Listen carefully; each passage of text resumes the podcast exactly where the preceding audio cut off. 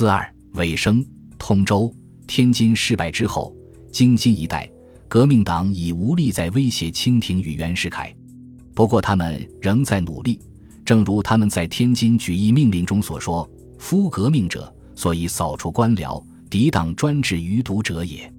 今清帝退位而代以袁氏，此与父死子传兄终帝继者，何以异哉？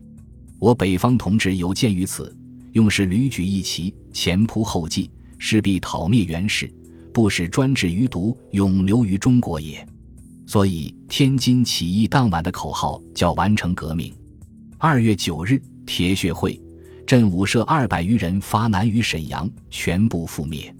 就在这一天，胡鄂公接到北京来的电话，南北议和成功了。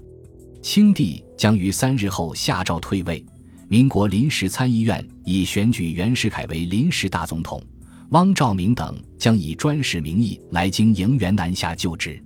一时默然，然后有人说了声再见。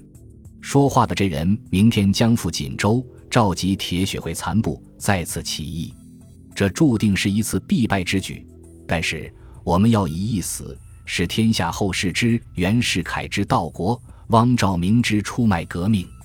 二月十二日，清帝发布训位诏书，锦州发难，全军覆灭。五天后，胡鄂公在天津吉祥里十四号召集北方各革命团体开了最后一次会议。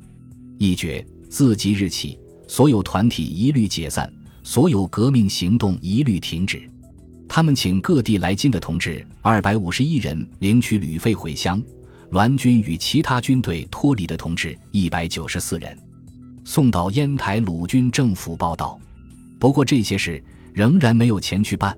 南京给的二十万，没有汪兆铭的批准，似乎无法动用。胡鄂公表示。会后将电请武昌梨园洪都督再回来两万元，以作结束之资。